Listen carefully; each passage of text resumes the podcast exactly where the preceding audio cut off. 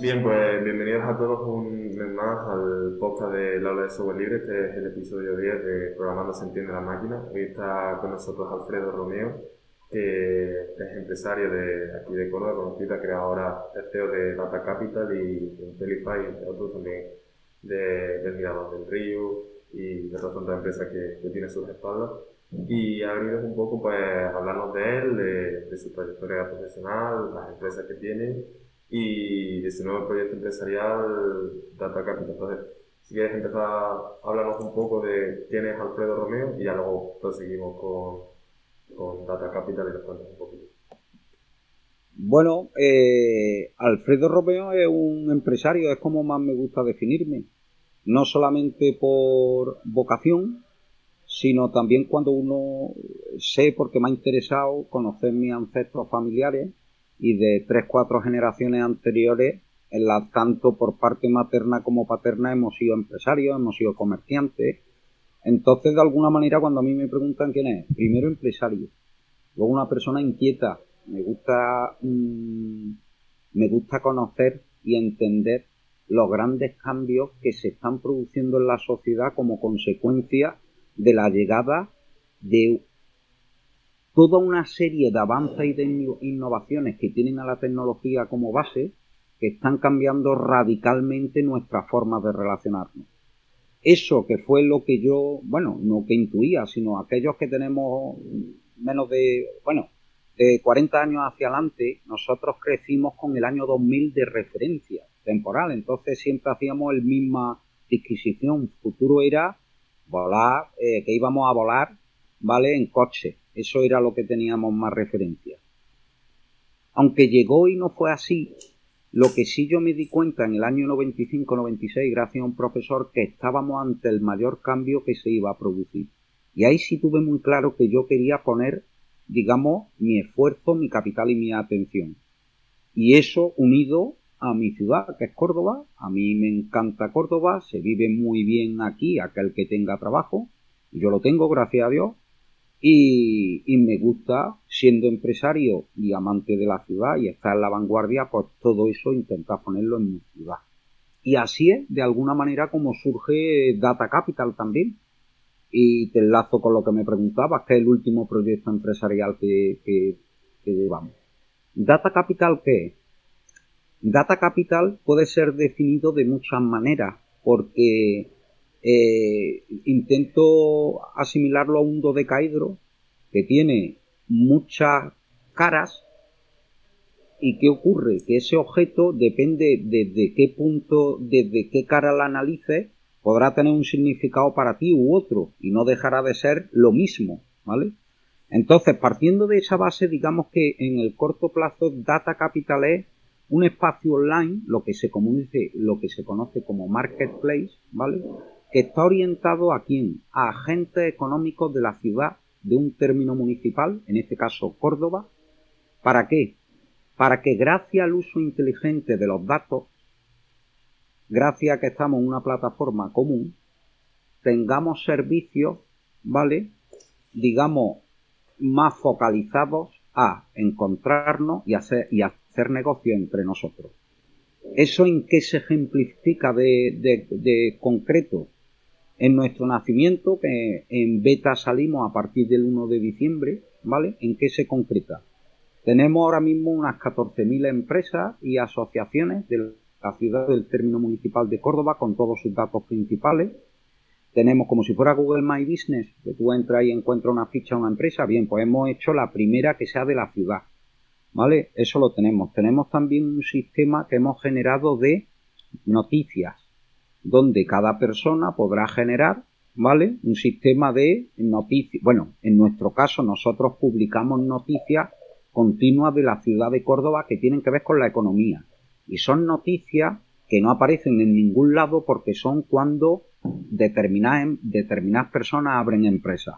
Alfredo Romeo ha abierto una empresa, Marco ha abierto otra, salen en los registros y como eso se pierde, que es lo que queremos, lo hemos puesto digamos, inteligible para que todas las personas conozcamos qué empresas se crean, qué patentes se piden, qué marcas, qué acciones estamos teniendo los cordobeses en el exterior, qué premios nos dan, es decir, focalizado a conocernos entre nosotros, ¿vale? Y otro de los servicios es el de anuncios, que al final, ¿qué es? Pues el clásico clasificado, como puede ser el que todos conocemos, Mil Anuncios o el antiguo Segunda Mano. Eso, pero eh, enfocado exclusivamente en Córdoba. Esos son los servicios que nosotros lanzamos de primera. Y una vez que los tengamos, que lo que haremos se irán incorporando servicios. Entonces, al final, nuestra vocación, que es Data Capital, es una plataforma online que lo que intenta es que las empresas que están allí, que somos cordobesas, hagamos cada vez más negocio entre nosotros. Esa sería una manera de enfocar. ¿Y cómo surgió la idea? ¿Y cuáles serían vuestras expectativas para los próximos años? Vale. Eh, esta me gustaría así eh, ser lo suficiente, intentar ser lo suficientemente didáctico, ¿vale? Para dos cosas y sobre todo específicamente porque eh, está dirigida, entre otras cosas, a muchos de vuestros oyentes, pues son universitarios, ¿vale? Son universitarios y para mí, yo siempre eh, tengo, todavía, ¿eh? la mente siempre puesta cuando yo tenía pues vuestra edad, 20, 22 años, ¿vale? Sé perfectamente lo que hacía, en qué momento estaba y demás. Entonces a mí una de las cosas que siempre me gusta remarcar, Alba, ante lo que tú preguntas es, los proyectos no salen de una idea feliz, no. Lo que es fundamental entender es que lo que estáis haciendo vosotros ahora mismo, la experiencia que estáis ahora mismo generando, dentro de 10, 15, 20 años la emplearéis. ¿Por qué? Porque os habrá ayudado a generar un futuro hipotético modelo de negocio en los que creéis que se pueda hacer algo. ¿Me explico? ¿Vale? Entonces, eso es, para mí es vital porque el éxito en la vida o el éxito de una empresa es el éxito de las personas que lo componen. Y eso tiene que ver mucho con la trayectoria que cada uno trae, eh, lleve. Entonces, es, fundamental para mí trasladar eso, ¿vale? Entonces, sí me gustaría eso lo primero, ¿vale? ¿Qué me gustaría eh, decir? Pues las cosas que, gracias a algunos de los proyectos que luego iremos comentando, ¿vale? Cosas que yo aprendí y que ahora se ven reflejadas aquí. En algunos no va a dar tiempo de, hablar más, pero al menos que tengamos el. Además, como hice hace poco un artículo, porque para mí era importante reflejar para el día de mañana decir, oye, todo esto ha surgido por toda esta razón. Bien. El primer negocio que yo tengo es un negocio, es en el año 2000, por el cual yo dejo una, yo tenía, estaba en un banco americano ganando muy bien, muy bien considerado y dejé todo para volverme a España para montar un negocio en la era de Internet, porque yo sabía que estaba ahí la revolución. No tenía, no sabía, pero fui muy arrojado y decir, yo lo monto. ¿Cuál era nuestra idea? Y aquí un poco se ve una de las cuestiones que también que, que, marca muchas cosas en la vida. El, de las cosas que aprendí. El time to market, el tiempo en el que tú vendes algo, es fundamental para cualquier proyecto una cosa puede ser una muy buena idea, muy bien ejecutada, pero que no las personas no consideren que se le dé valor. Y si no, la gente no le da valor, no se utiliza. Eso no significa que lo que hayas puesto en marcha no sea de interés, pero no es de interés al número suficiente. Bien, pues el primer negocio que yo monto es un Spotify para locales de para discotecas y pa. Eso fue en el año 2000. Estamos hablando todavía no había. La primera vez que se puede comprar música digital en MP3 de manera legal en el año 2004. Hasta entonces eran CD. CD y estaba una cosa que se llamaba Napster, ¿vale? Que era el primer servicio, digamos, de intercambio de música entre pares, aunque había un servicio central. Bien, ahí yo que aprendí que la información, toda información, la música es digitalizable. ¿Y qué significa digitalizable? Todo va a ser digitalizable y que se puede ordenar, se puede buscar, se puede hacer un sort. Cuando tú haces un sort by, tú lo que estás es captando la atención en diferentes atributos. Pero da igual donde lo hagas, te va a pasar en cualquier sitio, en cualquier momento. ¿Vale? Entonces, eso lo tuve claro. Entonces, eso ya que me da para entender, por ejemplo, habiendo yo interiorizado ese conocimiento que digo, que un ranking reputacional de empresas se puede hacer. ¿Por qué? Porque todo es ordenable. Y eso lo aprendí yo hace 20 años. En el siguiente proyecto, que luego hablaremos, me parece que es el de... Bueno, no, miento. Una de las cosas también fundamentales, y por eso una de las razones más orgulloso y más me gusta estar aquí con vosotros es, yo tuve el honor de escribir el primer libro sobre software libre que se escribe en castellano en el año 2003, que se llama La pastilla roja, software libre y revolución digital. Yo que aprendí ahí en todo ese movimiento, ¿vale?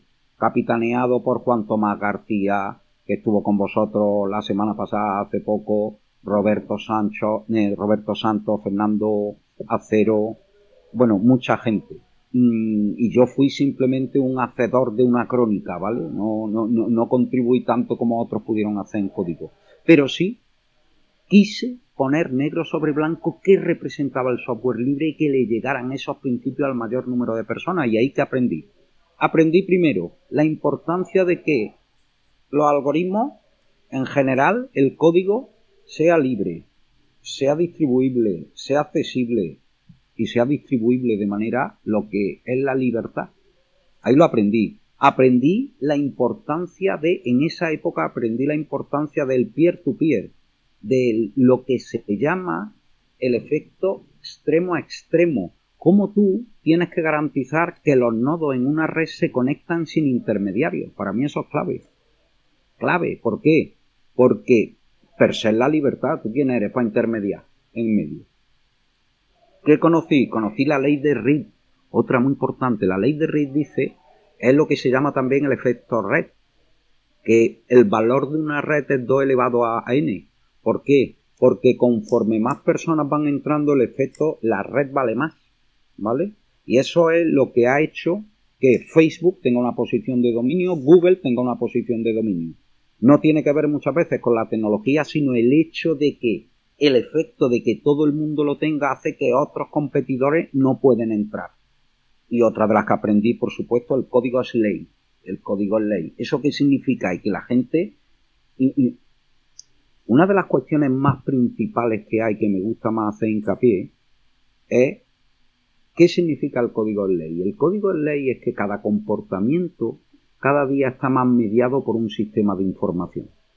Este sistema de información es el que guía tu proceder, lo que vayas a hacer. Por ejemplo, tú vas a pedir una subvención y tienes que meterte en una plataforma. Y si te pide un número de cuenta bancario, si no tienes un número de cuenta bancario no pasa a lo siguiente. El código te ejecuta la ley que se ha marcado. Es, usted tiene que tener una cuenta bancaria. No hay aquí uno que compulse, no, no. El código es el que lo garantiza, ¿vale? Eso que aprendí, eso sí que fue uno de los mayores descubrimientos para mí. Que el mundo va a estar mediatizado, ¿por qué? Por cualquier tipo de código informático con el que interactuemos. Clave. Esa fue para mí eh, de las cuestiones básicas, ¿vale? Luego aprendí eh, en los coches eléctricos, aprendí que la innovación ocurre en cualquier lado del mundo. Nosotros fuimos pioneros con ese proyecto y fuimos en Córdoba. Aprendí con cosas de Open Data Córdoba, otro proyecto que lanzamos que aprendí que los proyectos de este tipo que son ambiciosos a medio largo plazo, eso tiene que hacer lo privado. Lo privado. Y, con, y hacer posible con capital, con dinero. ¿Por qué? Porque la administración pública tiene otro tipo de intereses y el capital es lo que te permite a ti garantizar que tiene a gente buena trabajando. ¿Vale? No, no se trata de, se trata que pagas bien, se trata que tienes a los mejores, ya está. Entonces, si tú tienes eso, lo garantiza. ¿Qué también aprendí con todos estos años en un proyecto que hubo de los patios? La importancia de tener un sistema central de acceso y un registro único aunque esté descentralizado en su custodia, pero sí tener un registro único, ¿por qué? Que nos permita actuar de manera agrupada en determinadas cuestiones. Si lo hacemos así, cambian los comportamientos. y lo último así que he podido aprender, porque todo esto son cosas que he ido aprendiendo a, través de muchos proyectos. La importancia también de la sencillez en, en cómo dice la gente, no, es que eh, la transformación digital, la transformación digital es una cuestión de diseño de los sistemas. WhatsApp no lo utiliza todo el mundo, sí, ¿por qué? Porque da valor, ya está. Entonces es falso eso de que no es que la gente no, es que no le verá valor. Entonces lo que hay que alcanzar es un, un sistema de tal manera que le dé valor, sin más. Entonces eso será la transformación digital. Entonces una de las cosas que aprendí que cómo los diseños de los sistemas tienen que ser clics. Uno, dos, uno, dos, fuera. ¿Vale? Y luego, o sea, todo ese conocimiento es el que habéis intentado reflejar a, la hora de crear Data Capital. Efectivamente. Lo que estoy hablando de alguna manera, aunque no lo esté diciendo de manera específica, son los principios en los que descansa Data Capital. Por eso. Data Capital descansa en todo este tipo de cuestiones. ¿Vale? Sobre todo porque además tuve, yo estuve en la, la charla que hice hace un par de días y dijiste que una de las cosas que habéis establecido los fundadores era que tenía que ser por y para Córdoba. Es decir, que en los estatutos estaba dicho que tenía que quedarse la sede en Córdoba y que este proyecto era para Córdoba. ¿Cómo creéis o cómo esperáis que repercuta o ayude a, la ciudad? ¿Qué idea tenéis que, que haga el proyecto para la ciudad? Te hago es que este también es otro análisis, algo eh, eh, esto no es solamente una cuestión romántica que a mí me guste Córdoba como tal, que me gusta, me, me encanta. No, no se trata solamente de eso. Vamos a ver, se trata primero, lo que nosotros decimos en los estatutos es, la sede social no se puede ir nunca de Córdoba. O bueno, no se dice así, se dice, para cambiar la sede social tienes que tener un 99% del capital. Entonces eso ya de alguna manera te garantiza que mientras haya un 1% que no se quiera ir, no se irá. ¿Vale? Entonces, eso es lo primero. ¿Por qué se pone así? porque esto estamos lanzándolo porque hay una necesidad aquí en la ciudad de Córdoba, esta es la razón. ¿Qué necesidad vemos? O yo es la que percibo, que es el que, digamos, promuevo o empujo inicialmente esto. Aquí vienen unos procesos de automatización brutales, mucho más rápido en algunas cuestiones de lo que pudiéramos imaginar, lo antes que podamos tener una plataforma digital de propiedad local y nuestra, podremos gestionar con mayor independencia algunas cuestiones que surjan, sin más, ¿vale?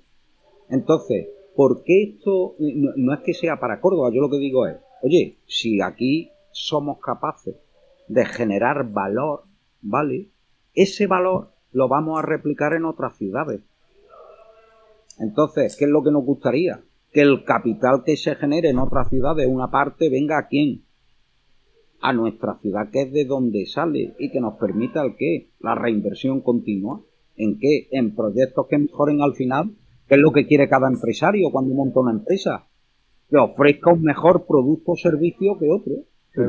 Esa, era la, siguiente pregunta, si creías que el modelo era exportable, porque tú aquí en Córdoba estás en tu tierra, conoces a la gente y conoces, y al final gran parte del proyecto se basa en esas relaciones que tanto tú como otro empresario habéis establecido y, esa base de conocimiento que ya tenéis. Sería, ¿Cómo lo exportaría o cómo sería para llevarlo, por ejemplo, a Madrid o otras ciudades? Pues mira, y nuestro objetivo es, siguiendo los principios del software libre y esto que te estoy diciendo de que con un clic será un clic y decir, oye, montalo en tu ciudad. ¿Cuál es la clave al final? La clave es las comunidades y es el, el, el tema marco de la escala. La escala es una de las cosas que nunca se tiene o casi nunca se tienen en cuenta hablando de política, ¿vale? ¿Por qué? Porque no es lo mismo hablar de política a escala global, nacional, que de la Unión Europea, que regional, que Córdoba. Yo, por ejemplo, yo que me considero bastante liberal en todos los aspectos, yo en mi familia soy comunista. ¿Por qué? Porque yo comparto aquello que tengo con mis próximos. En una ciudad o en un barrio puedo ser socialista, ¿Por qué? Porque si yo conozco por proximidad, por N razones, necesidades de terceros, no tengo problema en compartir aquello que tengo. Lo que no me gusta es, que ahí es la visión muchas veces, lo que no me gusta es a otro nivel, con la excusa de solventar estas necesidades que estamos hablando, ¿vale? Cada día acaparen más riqueza que generamos en la propiedad privada. Entonces, esos análisis al final, eh, Marco y Alba, son globales. Esto le pasa a todo el mundo. Aquí lo que no nos damos cuenta es, llevamos, con esto de lo digital, llevamos 25 años. El primer correo electrónico que yo, que estoy, digamos, no, no yo, cualquier persona, se empieza a mandar en los años 90. Han pasado 25 años. ¿Qué pasa? Que en 25 años hemos dado ya dos fases en lo global. Web 1.0, 2.0, ahora se habla de la web 3.0 ya, pero siempre dominadas por qué? Por plataformas globales. ¿Vale? ¿Qué pasa? Que los que estamos en lo local no tenemos capacidad de hacer cosas. En lo local dice, usted, mm, es que yo ya no puedo decidir sobre el dinero. No puedo decidir sobre, entre otras cosas, porque imprimen de más y ya hay inflación. No puedo, estoy tan intervenido en mi, en mi quehacer, ¿vale? Que por todo ya empieza a estar tasado.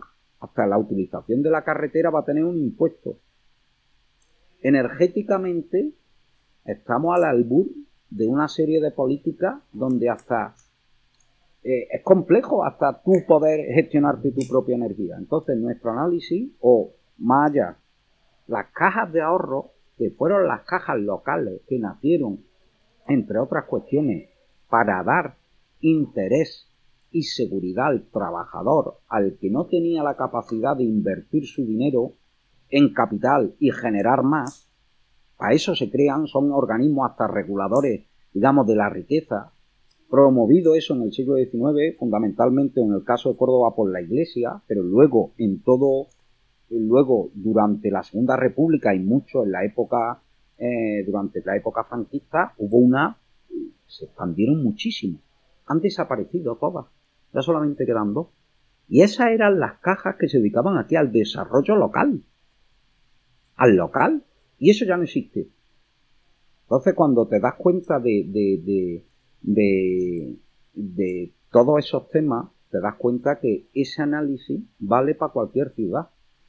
Todos los ciudadanos, los que estamos de a pie, no tenemos mecanismos de coordinación, sin más, para casi nada.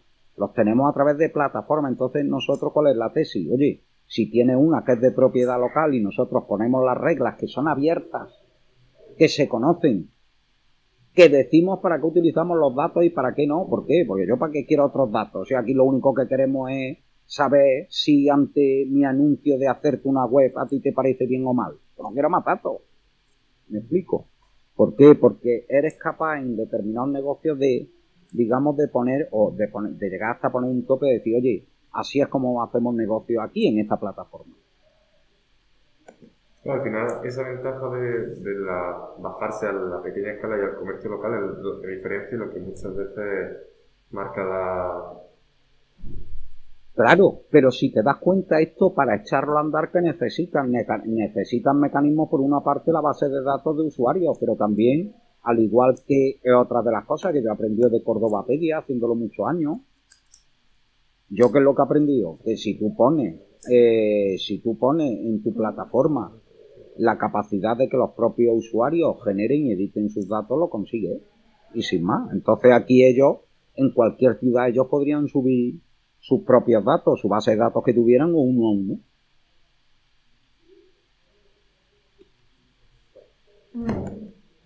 Vale, y ahora, hablando de proyectos locales, eh, que ha ido realizándose a lo largo de toda tu trayectoria. Eh, hablamos primero sobre Bloque, que, con el cual revolucionaste la movilidad urbana en Córdoba. queríamos saber qué aprendiste de esta aventura empresarial eh, a lo largo de tu trayectoria. Aprendí muchas cosas. Aprendí primero lo que he dicho antes. El talento está donde quieras tenerlo. En el siglo XXI no tiene que ver con capital. O sea, tiene que ver una parte con capital, evidentemente, pero no tiene que ver con un enorme capital. Aprendí, entre otras cosas, por ejemplo, que la vanguardia, el primer yo siempre llevaré a orgullo, y lo podremos decir en Córdoba, los cordobeses, el que lo quiera decir así, le interese, bueno, pero para mí sí, como cordobés, un orgullo que un cordobés, eh, el primer sitio donde se alquilan de manera distribuida costes en alquiler es en Córdoba en el año 2005. esos coches incorporaban pantalla táctil para acceder a los puntos de interés que había en un entorno. ¿Vale? Es decir, esto es dos años y medio antes que saliera iPhone. Fíjate si yo tenía claro de que todo era táctil, por ejemplo, o que eran coches eléctricos. Es decir, aprendí que la visión se puede tener, pero eso no significa que tenga retorno. ¿Por qué? Ser el primero cuesta muchísimo. Muchísimo. Y cuando ah, eh, normalmente yo en determinados mercados siempre he sido el primero, ¿vale? Eh, es mucho más costoso, ¿vale? ¿Por qué? Porque no hay mercados creados, las necesidades no están tan claras, no son percibidas. Eh, y fue otra de las cosas que aprendí. Y aprendí que con la administración pública no quiero un negocio que dependa de la administración pública, una licencia o demás, porque ellos tienen sus intereses y como clase política y tú tienes otro como empresario, sin más. Y no, y no, eso no casa con, eso no casa con el bien del ciudadano en muchas ocasiones. Yo soy de los que creo que cuando tú provees de bienes y servicios en transparencia y en competencia con otros, es la mejor manera que tienes de servir a, la sociedad. Lejos de que, lejos de, lejos de lo que la gente puede creer, el sistema capitalista es el sistema más solidario y cooperativo que hay. ¿Por qué? Porque los que somos empresarios tenemos que cooperar con múltiples agentes al final para tener, ofrecer un producto y servicio que alguien te pague. Y para que alguien te pague es porque le tiene que interesar. Y si no le interesa, cierra tu empresa además de muy exigente, sí es solidario, aunque no se vea así. Otro, otro de los proyectos que realizaste fue el de Intelify, del cual fuiste fundador y CEO. Y nos gustaría saber cómo surgió este proyecto y por qué decidiste embarcarte en él. Pues mira, ese proyecto surge por un análisis de cosas que, que sabíamos que eran así como las que comentaba antaño. Eh, pero fue un proyecto que fue pivotando conforme fuimos aprendiendo cosas. Eh, Intelify ha sido un proyecto porque hace cuatro meses las operaciones, salvando dos o tres clientes que tenemos, las cerramos y ahora explicaré brevemente por qué. Nuestro proyecto, nuestra empresa en Intelify, la razón social, es decir, el nombre jurídico, es Ciudad 2020 y la creamos en el año 2010. ¿Cuál era nuestra visión? ¿Qué íbamos a tener en el 2020? Y empezamos a desarrollar tecnología, ¿vale? Bastante avanzada en el año 2011, 12, 13, 14. ¿Qué? Estupendas todas ellas, estando en la vanguardia, pero muchas de ellas el valor no se apreciaba. Entonces, si no aprecia el valor, es muy difícil ganar dinero, ¿vale?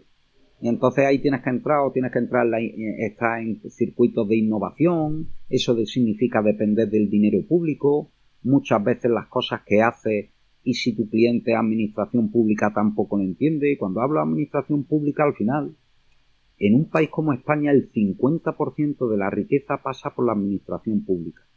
Entonces muchas veces los pagadores, ¿quiénes son? Los mejores pagadores en cuantía es una administración pública porque te dice, se paga 50 euros la hora y es lo que hay. Eso es muy difícil capturarlo tú en el sector privado. ¿Por qué? Porque el dinero público, como es dinero público, entonces te hace muchas veces ir a la administración pública. Entonces, ¿qué te quiero decir con todo esto? Que hasta que tú consigues en Intelify o en una empresa como Intelify, que es de nuevo cuño, que quiere estar en la vanguardia, consigues saber cuál es tu valor, ¿vale? Y eres capaz de llegar nosotros lo conseguimos porque porque desarrollamos ya una serie de tecnologías que eran productos bastante conseguidos como tarjetas prepago. No sé si habéis estado en la cata del vino. En la cata del vino todo el pago que había era con tarjetas prepago, con tarjetas electrónicas.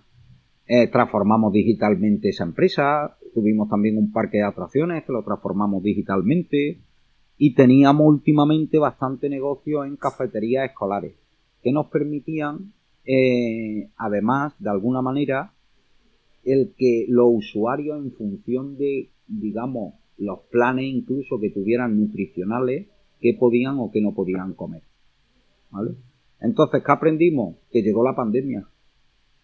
Y cuando tú te dedicas a tecnología para eventos, 100%, tú no puedes resistir eso y un año y medio tardamos en, básicamente en, cerrar.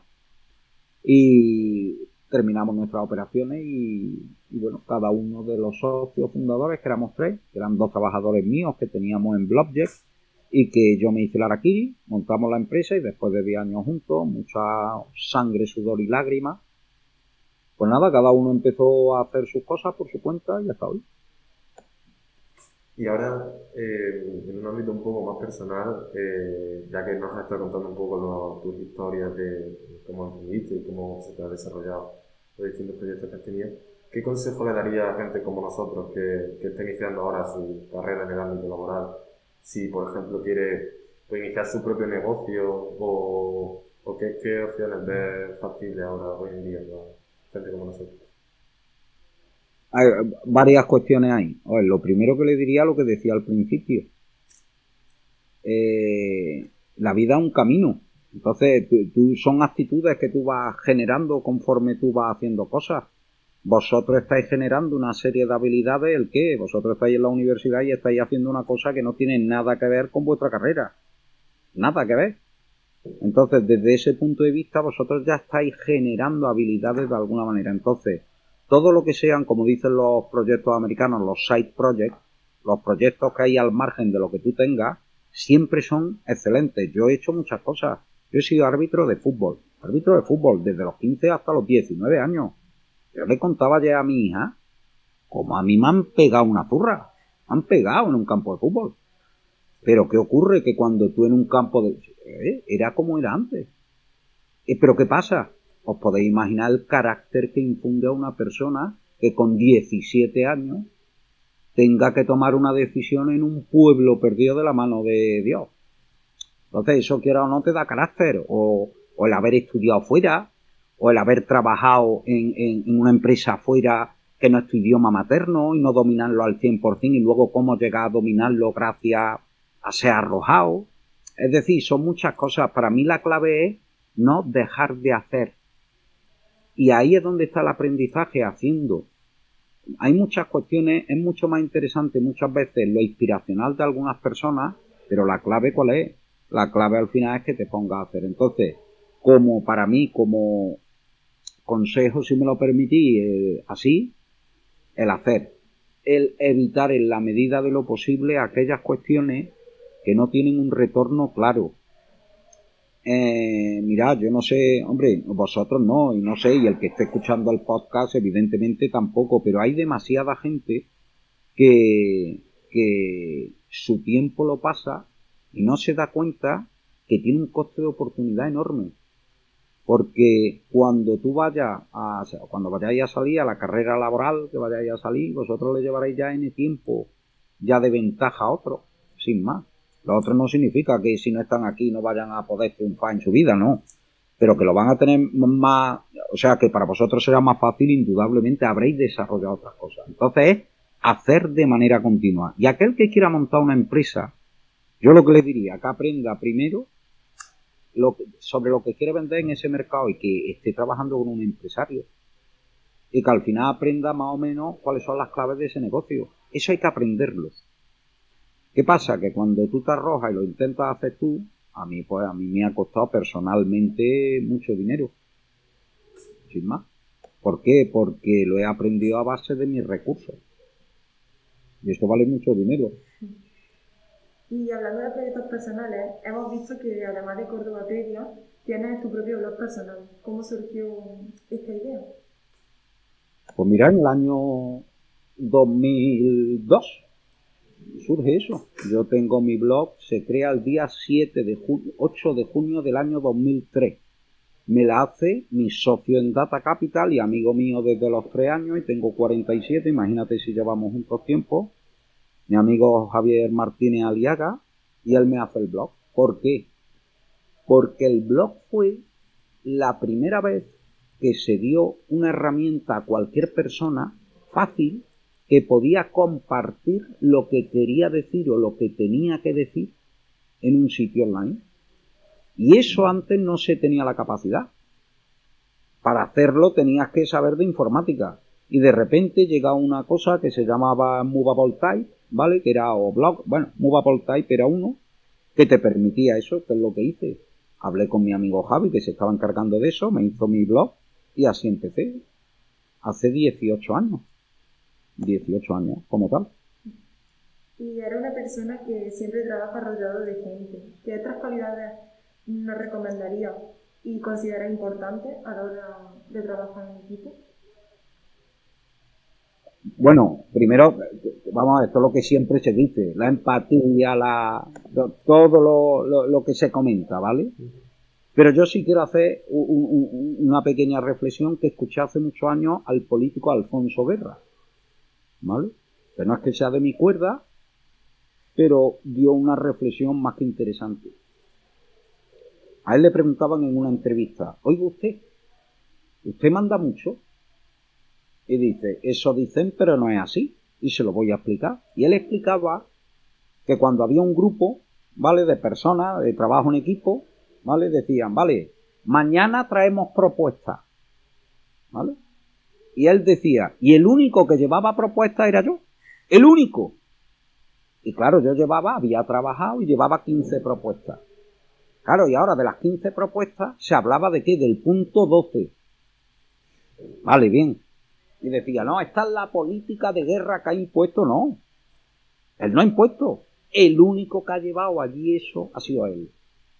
Entonces, mi mejor consejo que yo puedo dar es hacer cosas, saber comunicarlas, saber relacionarte, dar mucho, estar continuamente hablando, enseñando, eh, preguntando, relacionándote, eh, y más ahora en esta era. Vosotros tenéis la edad, vosotros ahora tenéis la, gran suerte que vosotros afrontáis, ¿eh? y esto es otra disquisición que hago importante. Vosotros estáis los 20 años, y seguís una, digamos, una cosa común, ¿vale? Vuestro horizonte al final, si tenéis descendencia, será a partir de los 32, 33, 34 años, es decir, vosotros afrontáis ahora 12 años que convenientemente estructurado y, bien aprovechado el tiempo, os puede cambiar muy mucho la vida. ¿Por qué? Y es toda la audiencia que tenga esa edad. ¿Por qué? Si vosotros dais cuenta cada vez, los jugadores en el ámbito profesional cada día son más jóvenes y son capaces de ser más buenos antes. ¿Por qué? Porque la técnica, cuando evoluciona tanto, te permite acelerar lo que antes duraba 10, 15, 20 años. ¿Vale? Vosotros tenéis la capacidad, gracias al conjunto de herramientas que tenéis, de ese aprendizaje que antes era una vida entera, ¿vale? De acelerarlo, ¿por qué? Porque tenéis acceso a herramientas que cada vez son no solamente más fáciles, pero sino que te hacen hacer cosas mucho más rápido. Entonces, el tiempo que antes tenías que emplear haciendo una cosa que te generaba una serie de habilidades, ahora mismo esa no las tienes, pero mientras estemos en este sistema y funcione como estamos, no te hará falta esa habilidad. A ti no te hace falta la habilidad de orientarte por el sol, ¿por qué? Porque hubo, hay relojes. Sin más. Entonces, esa habilidad no la tienes que buscar. Por eso yo, para mí lo que es clave es hacer por encima de todo hacer y vosotros ya estáis haciendo. Ya pues, sin parar. Porque cuando tú tienes esa dinámica, ¿qué consigues? Consigues tener un estilo de vida donde tú vas a tener, vas a maximizar la probabilidad de tú controlar tu tiempo. Que para mí ese es otro de los grandes aspectos a reflexionar, el tiempo. Mirad, yo de vez en cuando se lo digo a mis trabajadores de hostelería. ¿No va a depender siempre de aquí, de nosotros? El día que yo diga que me tiro, ¿qué pasa? ¿Depende de que yo me tire? La gente tiene que intentar alcanzar la libertad financiera, la más importante de las libertades. Y el enfoque que le da la sociedad, ese es, desde mi punto de vista, no la sociedad, los medios, y es lo que propugna la gente, y eso tiene que ver con 40 años de dictadura franquista y los 40 años que llevamos de democracia, que tiene que ver con que al final la sociedad entiende que el Estado en última instancia es el que tiene que solventar nuestros problemas. Cuando la gente está continuamente pensando de esa manera, ¿cuál es el problema? Que no hace. Porque siempre al final hay un responsable último. el mundo al que vamos va a ser justamente lo contrario, pero va a ser no porque se imponga un partido político, no, sino es la propia sociedad va a ir desmembrando de alguna manera algunas de las instituciones existentes. Entonces, ¿qué pasa? Todo aquello que se pueda hacer para alcanzar la libertad financiera es una de las mejores lecciones que se puede tener. Una persona con vuestra edad ahorrando, vamos a hacer un ejercicio rápido, pero sí quiero que, o sea, me gustaría que al menos el concepto de interés compuesto y conocimiento compuesto eh, eh, lo tengáis. Para que la gente sepa que sí. Mira, muy fácil. Empezáis con 100 euros. Vais a meter, ¿cuánto sois capaces de meter todos los meses? ¿50 euros? Si me dan de pago 40, complicado, pero... Bueno, pues entonces tienes que intentar, ¿qué te diría? Intenta como sea conseguir algún trabajo a tiempo parcial que te permita capitalizar cosas, es decir, tener algo de dinerito, ¿vale? No todo es hacer cosas que no generen, ¿vale? Adición, vamos a decir que eres capaz de 50 euros por eso que te digo, ¿vale?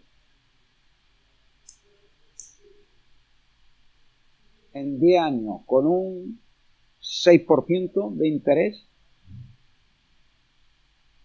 que tienes que tú metiendo durante 10 años, ¿vale?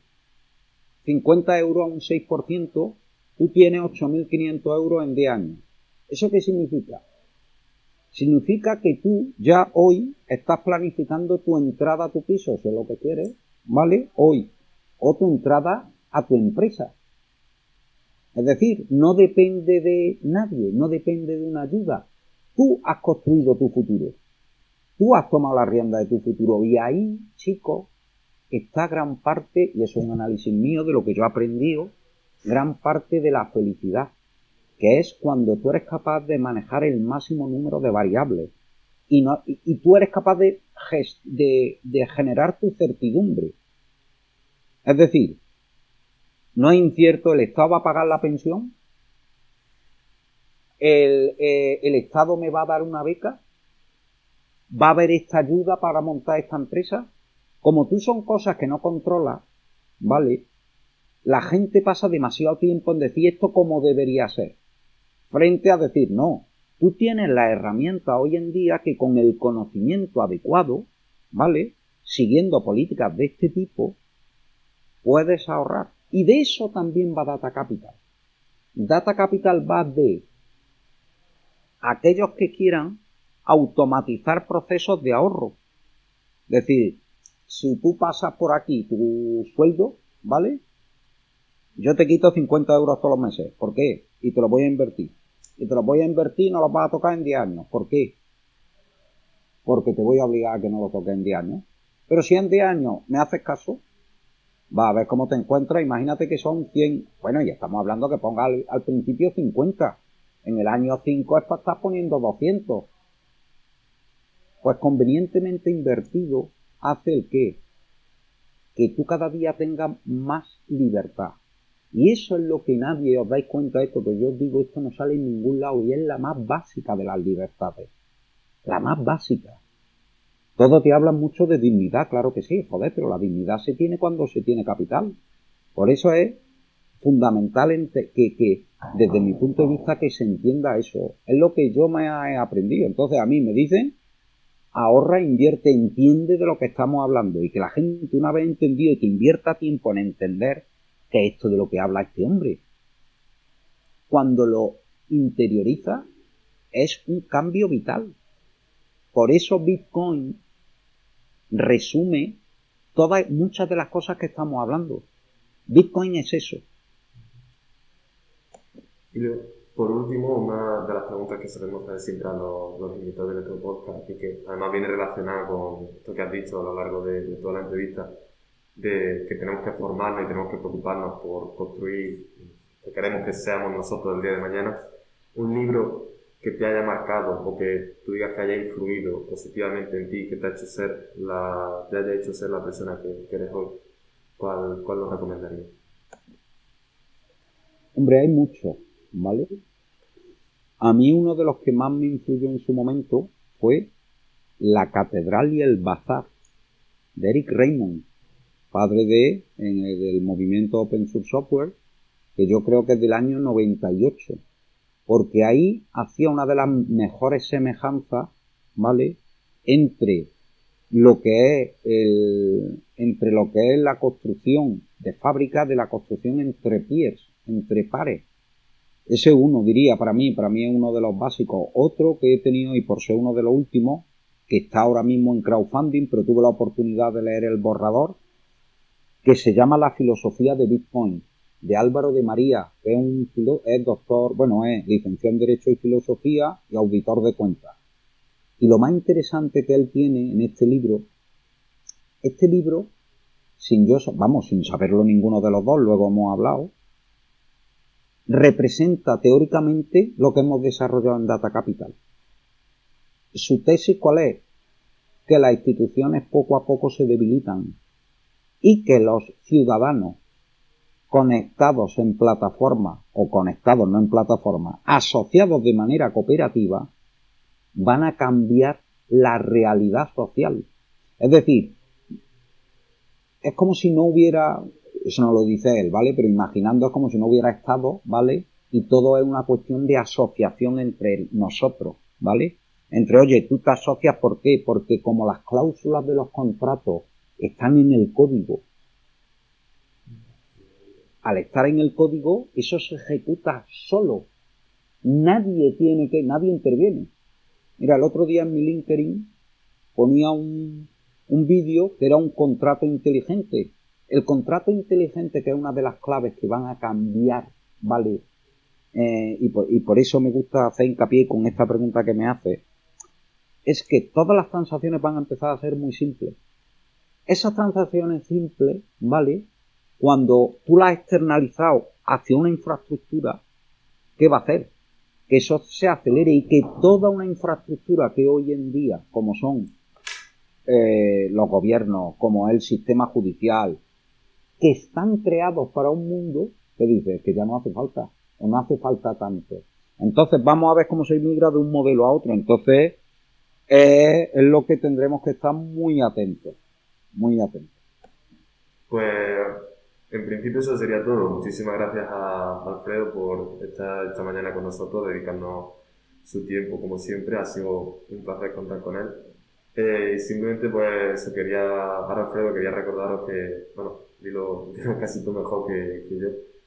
Bueno, primero agradecer la atención y el tiempo, tener un podcast casi de una hora y que haya llegado mucha gente hasta el final, ya es digno de que se ha hecho bien, ¿vale? No es fácil estar una hora escuchando, entonces, como remate, digamos, como corolario de, de la charla, sí diría dos cosas. Echar un vistazo a Data Capital como, bueno, no. Estudiar Bitcoin. Hay una web que se llama estudiosbitcoin.com, que es de Lunaticon, que lo estudien. De ahí hay una serie de podcasts, mucho, donde el que quiera aprender, que lo aprenda, que aquel que lo haga con esta edad le cambiará la vida. Aquel que lo comprenda, no es quepa duda que le cambia la vida, porque el 90% de la gente que con capacidad de tiempo y desarrollo lo estudia y entiende, le cambia la vida. Sin más. Y, pues eso ha sido todo. Gracias por, por escucharnos un mes más y nos vemos en el siguiente episodio. Muchas gracias.